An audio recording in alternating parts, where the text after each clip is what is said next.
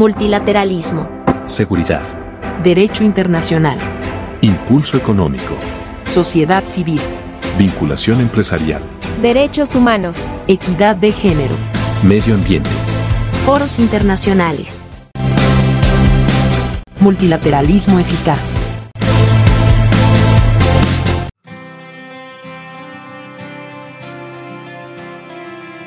Esta semana en la sede de la Organización de las Naciones Unidas en la ciudad de Nueva York, tuvo lugar la Conferencia de las Naciones Unidas sobre el Agua 2023, los días 22 y 23 de marzo.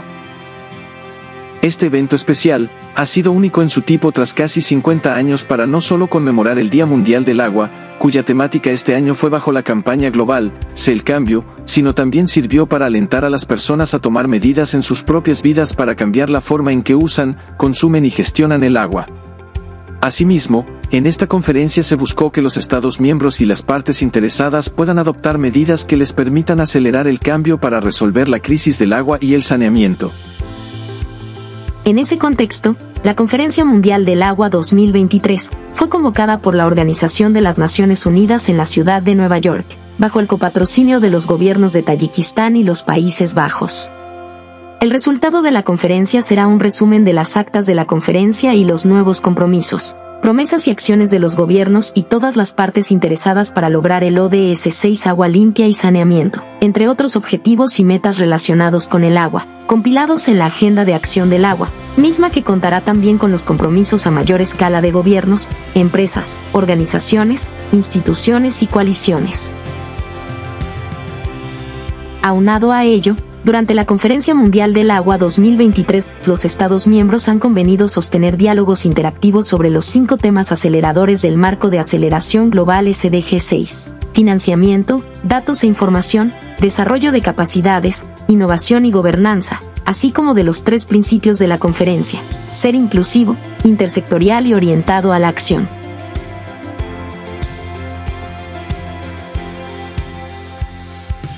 El agua es un catalizador para la consecución de los objetivos de desarrollo sostenible y para la salud, así como de la prosperidad de las personas y el planeta.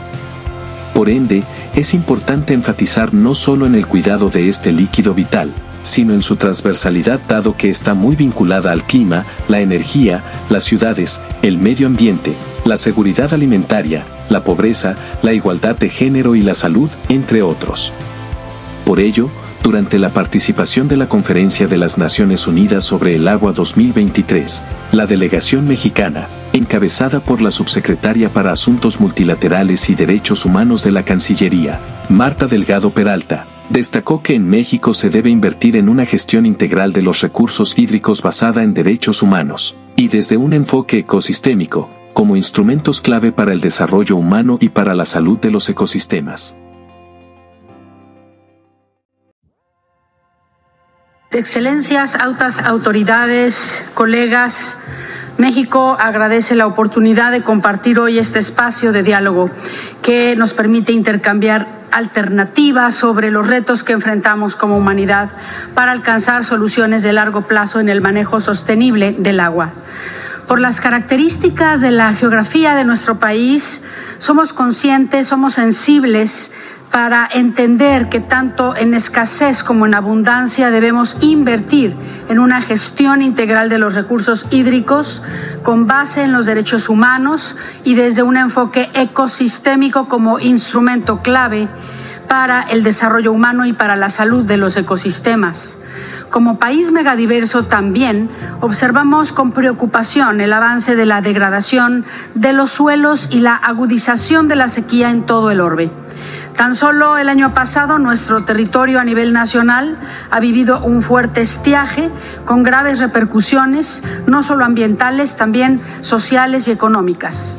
En este sentido, queremos hacer un llamado para abordar de manera holística las afectaciones del uso del agua como parte intrínseca de la crisis ambiental global, reconociendo que el desarrollo económico no puede seguirse dando a costa de los sistemas naturales que nos proveen de agua y de alimentos. Es necesaria una reestructuración en el diseño de las políticas públicas, de las inversiones, redirigirlas hacia alternativas innovadoras que brinden soluciones eficaces para la protección y restauración de los ríos, los caudales y los reservorios. Para México, la gestión de los recursos hídricos debe abordarse desde una perspectiva que considere no solamente los usos productivos, sino también que reconozca a las personas, a los usuarios urbanos, a las necesidades rurales de los pueblos indígenas, de las comunidades locales, las juventudes y especialmente en acorde con nuestra política exterior feminista a las mujeres, que juegan un papel muy importante en su manejo y preservación eh, y la mayor parte de las veces sin el reconocimiento necesario a su trabajo y su responsabilidad. Compartimos que desde el año 2012 México incluyó en su constitución el derecho humano al agua. Este obliga a las autoridades a promocionar, respetar y proteger y garantizar los derechos humanos de acuerdo con los principios de universalidad, indivisibilidad y progresividad. Creemos firmemente que la gestión sostenible del agua debe ir acompañada del reconocimiento del derecho al acceso a la tenencia de la tierra, a la libre determinación, a la consulta, al consentimiento libre, previo e informado de los pueblos indígenas y las comunidades locales. México se ha comprometido a alcanzar estos derechos en interdependencia, como son los derechos a la salud, a la alimentación, a la información y a un medio ambiente sano, y por eso nuestro Plan Nacional Hídrico contempla como línea estratégica la recuperación de caudales ecológicos, de concesiones y de asignaciones para destinarlos a usos doméstico y público urbano y con eso fortalecer la gobernanza de estos recursos. Queremos anunciar hoy que México ha reconocido la importancia del acceso de datos de calidad acceso a datos oportunos, confiables para el análisis, la planificación y la implementación de acciones y ha presentado el compromiso de desarrollar para el año 2024 el conjunto de indicadores de derechos humanos al agua y al saneamiento en México. Este va a estar albergado en el Sistema Nacional para la Evaluación del Nivel de Cumplimiento de los Derechos Humanos y será el primero en su tipo a nivel mundial. Este conjunto de indicadores tiene como propósito fortalecer el acceso a la información, la transparencia, la rendición de cuentas y la toma de decisiones. Es muy importante que la conferencia se enfoque en la implementación de acciones decisivas que vayan acelerando la aplicación de los objetivos de desarrollo sostenible relacionados con el agua. Por este motivo queremos aprovechar este espacio para externar nuestro apoyo a la propuesta que busca designar a una persona como enviado especial del agua.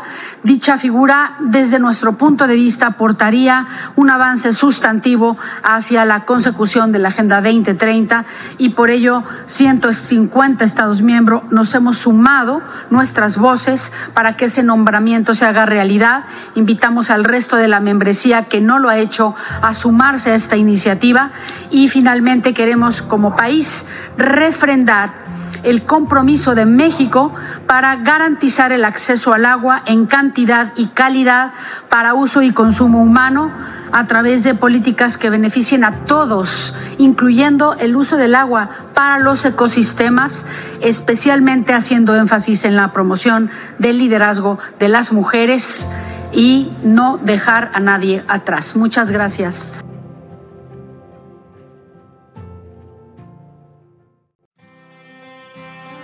Sin duda, este posicionamiento se vuelve clave porque por primera vez la política hídrica de México ha puesto especial énfasis en el cumplimiento de los derechos humanos al agua y al saneamiento, considerando al mismo tiempo el desarrollo económico, pero sin poner en peligro el equilibrio ecológico. En ese mismo sentido, a lo largo de los eventos paralelos entablados por México, se puso de manifiesto el compromiso de México con la implementación de los derechos humanos, tanto al agua como al saneamiento junto con otros derechos como el reconocimiento de sus usos y costumbres, el acceso igualitario a la tierra, a la participación, a la consulta y a su consentimiento libre, previo e informado, u entre otros. De igual manera, la participación de México resaltó la necesidad de la cooperación multilateral y del financiamiento dirigido a soluciones locales, en virtud de que la planeación urbana es crucial para evitar generar un mayor estrés hídrico. Gracias por escuchar, nos encontramos en el siguiente episodio de Multilateralismo, Seguridad. Derecho internacional. Impulso económico. Sociedad civil. Vinculación empresarial.